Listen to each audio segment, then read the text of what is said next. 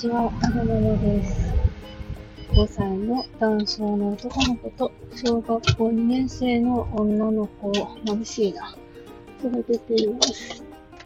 よいしょ、グラさん。今日は、2022年4月20日、えーと、水曜日の帰りに撮ってます。今日は、疲れましたね。なんか、えーっと、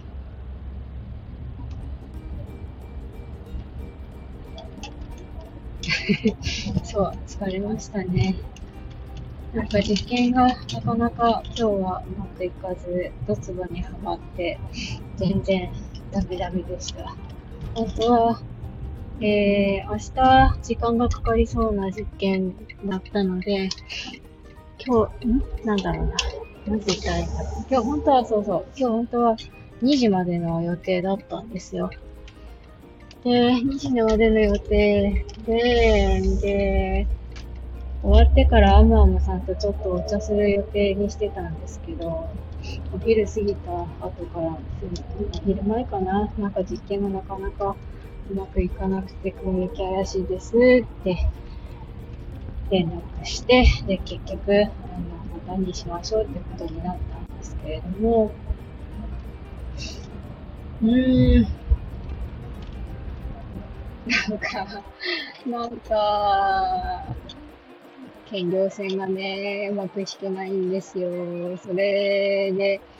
ドツボにはまっちゃったんですよね。兼業線って、あの、ある物質の濃度をね、こう、振っていって、0から100まで、100、たた例えば0から100まで振るんです。0、10、20、30、40、50、60、70、80、90、そんな細かくなくていいかな。振っていくんですよね。で、なんか、うん、触るような試薬を入れて、で、うん、濃度振ってるから、その、染まる液体がグラデーションになるじゃないですか。で、その、有効度っていうのを測って、で、それでグラフを作ると、まあ、綺麗なグレグラデーションになってるんであれば、あの、0から右上に向かってまっすぐの線が引けるんですけど、なんか、それぞれの濃度の値がバラバラになっちゃって、うまく値が引けなかったんですよね。で、昨日までうまく引けてたのに、なんで今日急に引かなくなったんだっていうことで、どつぼにはまってたんですけど、なんかね、昨日と今日で違ってることがあるとすれば、昨日まで使ってたとある試薬が、透明で全部こう、なんだろう、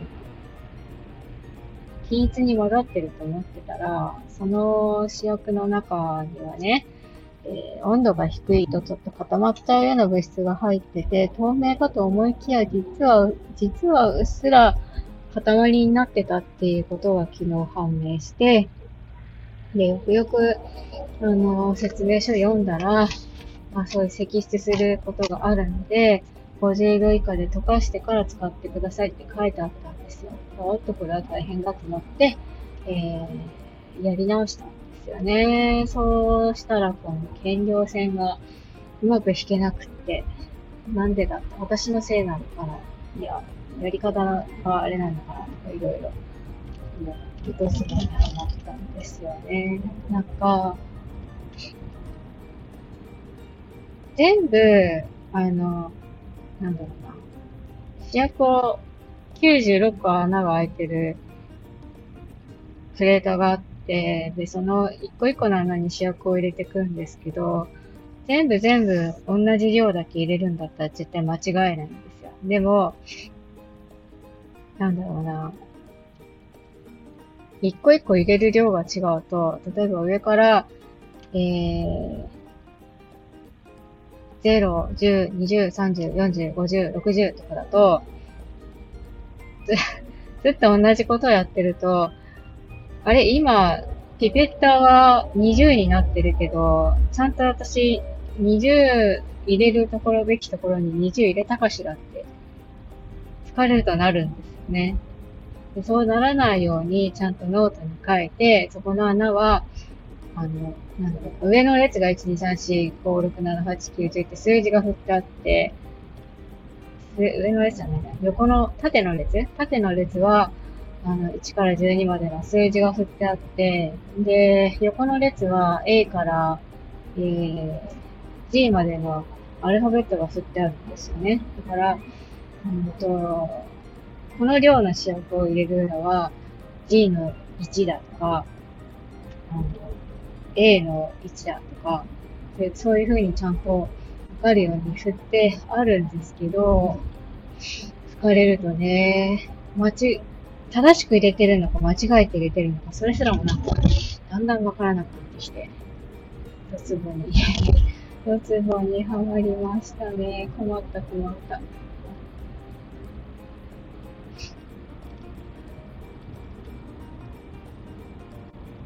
で、なんか私のやり方が、なんかもしかしたらおかしいかもしれません、なんて話をしたり、スタッフさんにしたりして、スタッフさんっていうか、この実験やってくださいねって頼まれてる人にしてみたりしたんですけど、いや、そんなことないんじゃない。もしかしたらその、摘出しちゃってた主役が影響してるのかもよーってことで、あの、入れる順番がもしかしたら影響するのかもしれないって言って入れる順番変えてみたり。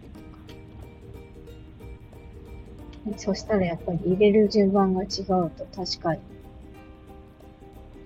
答えが違ってくるんですよね。なんてこったいってことで もう、疲れた。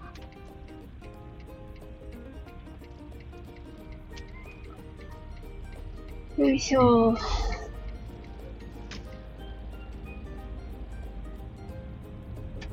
今日はね、夫を早めに仕事切り上げて、お姉ちゃんをプールに連れて行ってくれてるんです。プール教室に。で、先週は、夫がね、あの、食材買ってきてご飯作ってくれてたんです。でも、なんやかんやで、お姉ちゃんプール終わって帰ってくる時間と、私が帰ってくる時間と同じぐらいなんですよね。で、とりあえず、一応ね、もしかしたら食材今日も買ってくれてるかもしれないし、と思って、夫にさっき電話をしてみたら、なんか、すごいボソボソってゴニョゴニョって喋るんですよね。どうしたのかなと思ったら、遠くの方でなんか、トーンってこう、反響するような音が聞こえるんですよね。で、ああ、今、プール教室の中にいるんだろうな、と思って。今日、食材どうした買ったって聞いたら、買ってないですってことだったので、あ、じゃあわかりました。今日、私がなんか適当に買って帰りますねって言って、今に至るんですよね。なんかこう、いつもやってる行動をしないときは言ってほしいなぁ期待しちゃうから、期待、そう、期待、うん、まあ、どうだろうな。確認しといてよかったなって思いました。疲れてるので、適当に お惣菜なんかを混ぜながら簡単に作れるものを考えたいなって思います。何作ろうかな簡単に作れるもの。何がいいかな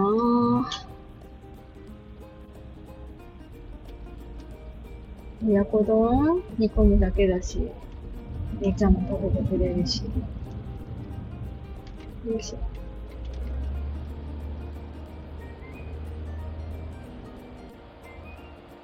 皆さんは疲れてる時とかって、どんなメニューにしますか？一人だったらね、全然お惣菜か、お惣菜っていうかお弁当買ってきたりするんですけど、子供たちがね、あんまりこう、お弁当食べないんですよね。お弁当の中に入ってるおかず？そう。まあね、自分で作った方が栄養栄養価も高いだろうから、そっその方がいいのかな。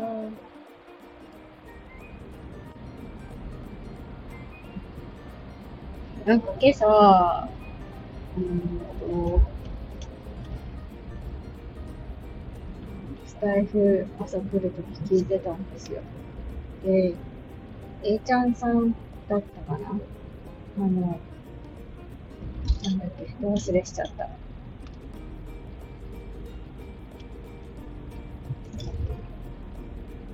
今日もなんとか、た立ち食いそばとかっていう えじゃあさん、なんかすっごい疲れてるけど、疲れてるからこそハイテンションでって言ってて、そう、すごいなと思って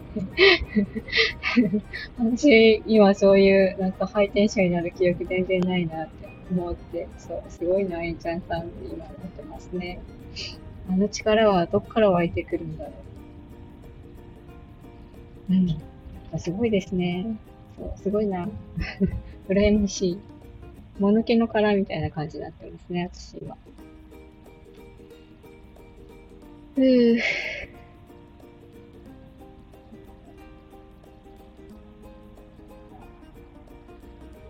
今日、はるくんは、なんか、保育園で、